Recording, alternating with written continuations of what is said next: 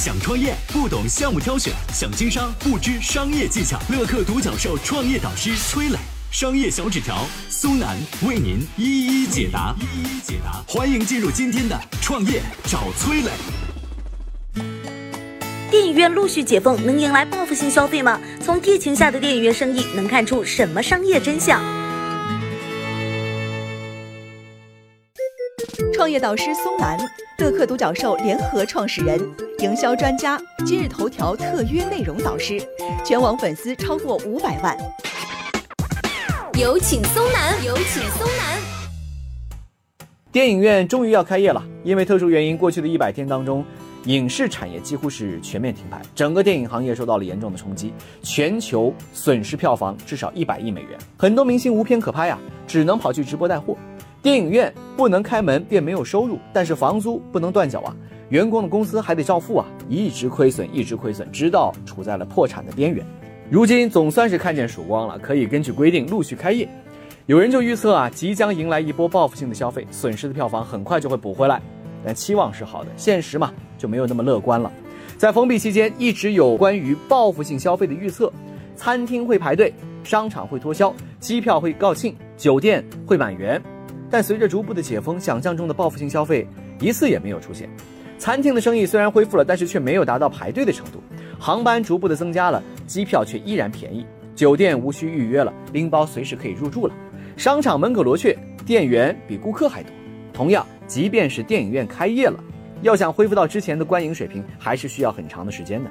这不仅仅是猜测啊，曾经的影院恢复过几天，结果全国票房只有两万多。简直是惨不忍睹啊！其实大家也都知道，电影呢不是个小众产品，而是一个仅仅票房规模就超过六百亿的产业。如果算上周边的话，这个产业的规模超过一千亿。对于很多人来说，电影是生活的一部分，每隔几天就要去一次电影院啊。在特殊时期前啊，很多人都想象不到没有影院的生活会是什么样的。然而，没有了电影，没有了影院，好像也没啥影响甚至啊，大家已经开始适应了没有它的生活，观影习惯。可能需要重新培养了，也就是说，对于我们来说，电影它真的不是刚需，这个啊，其实才是现代商业的真相。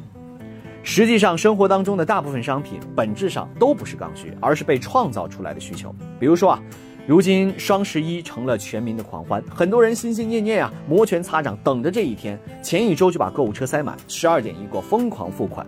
仿佛错过了就会损失惨重。可是你仔细想一想，双十一开始于二零零九年，也就十一年前而已。但是很多人已经想象不出没有它的购物生活是怎么样的了。其他生活的必需品也是如此啊啊！智能手机只有十三年的历史，微信的历史也只有九年，抖音诞生还不到四年，滴滴、美团、微博、京东都是近十几年的产物。你觉得离开了手机，生活难以继续，不是因为它是刚需，而是忘了它出现之前的生活方式。特殊时期给了我们一个机会，来重新审视周遭事物的价值。只有失去之后，才能知道哪些真正的需要，哪些其实都不重要。我是崔磊，很多互联网公司啊，都曾经邀请我去分享创业方面的课程，包括抖音、快手、百度、阿里、腾讯等等。我把主讲的内容呢，整理成了一套音频课程。这套课程啊，包含了创业怎么找合伙人，怎么找到投资人，怎么制定正确方向，怎么组建自己的团队等等。相信我，不管你是创业小白，还是有过创业经历的伙伴，这些内容对你来说都有帮助。下拉手机屏幕，在节目简介里边有我的个人微信号，添加微信，这套课程今天免费送给你，快去领取吧。